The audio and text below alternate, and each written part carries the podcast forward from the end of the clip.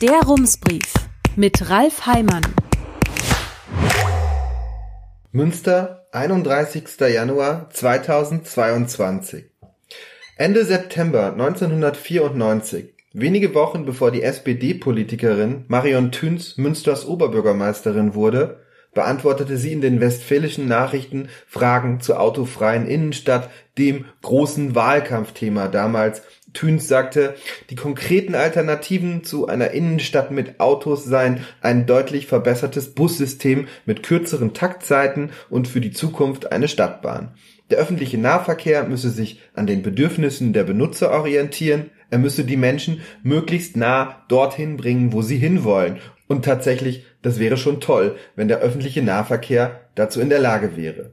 Gestern Nachmittag veröffentlichte die Stadtverwaltung ein Papier mit dem Titel Neugestaltung des ÖPNV-Angebots der Stadt Münster. Der städtische Verkehrsausschuss soll am nächsten Mittwoch beschließen, dass die Stadtwerke ihr Busangebot verbessern. Man hatte zwei Workshops veranstaltet. Es ging um die Frage, wie das denn gelingen kann. Ein zentrales Ergebnis aus diesen Workshops lautet, der ÖPNV muss attraktiver und leistungsfähiger werden, um seinen Beitrag zu einem klimaneutralen Verkehr leisten zu können. Da ein Stadtbahnsystem mittelfristig weder umsetzbar noch finanzierbar ist, soll der Aufbau eines Hochleistungsbusnetzes mit verbindlichen Qualitätsstandards in einem hierarchisch strukturierten ÖPNV-Netz geprüft werden. Es gibt jetzt also mindestens zwei Möglichkeiten. Eine ist, in knapp 30 Jahren veröffentlicht die Stadtverwaltung ein neues Papier. Darin steht dann, der ÖPNV muss attraktiver werden. Weil das mit dem Hochleistungsbusnetz nichts geworden ist, brauchen wir jetzt doch so etwas wie eine Stadtbahn. Oder Münster bekommt tatsächlich ein Hochleistungsnetz. Dann wäre die Frage, was soll so ein Netz denn eigentlich leisten? Diese Frage beantwortet die Stadtverwaltung selbst. Das Netz soll die Stadtteile und die Innenstadt näher zueinander führen. Das bedeutet, der Bus hält nicht erst im Wohngebiet an jeder Mülltonne. Im besten Fall fährt er auf gerader Linie in Richtung Zentrum auf den sogenannten Hauptachsen. Das ist die erste Ebene.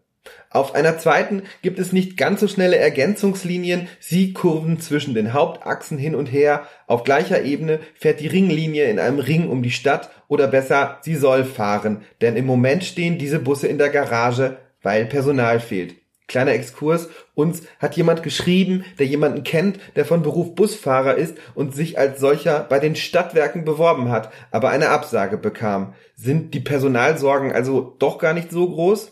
Stadtwerkesprecher Florian Adler schreibt, zurzeit seien 20 Stellen unbesetzt. Wenn man könnte, würde man sogar noch mehr Menschen einstellen. Warum es in dem konkreten Fall nicht geklappt hat, wissen wir nicht, aber vielleicht lohnt eine zweite Bewerbung. Damit die Buslinien sich am Ende auch wirklich zu einer Art Spinnennetz zusammenfügen, gibt es auf einer dritten Ebene noch weitere Verbindungen. Sie führen von Stadtteil zu Stadtteil und dort fahren auch Loop-Taxis, um die Menschen auf dem Land zu den Haltestellen zu bringen.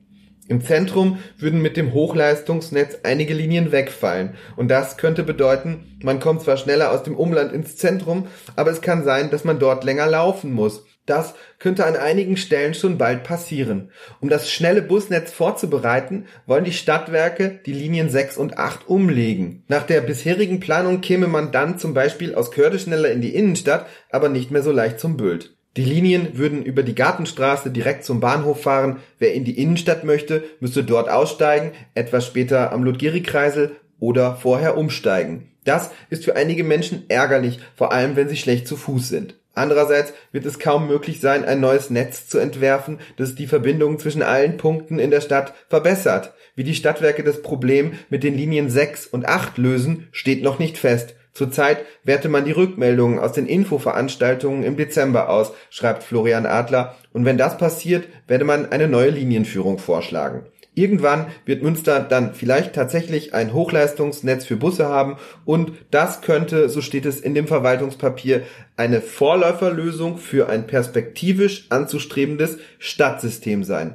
Also doch, naja, warten wir es ab. In jedem Fall wird es noch dauern. Herzliche Grüße, Ralf Heimann. Rums, neuer Journalismus für Münster. Jetzt abonnieren. rums.ms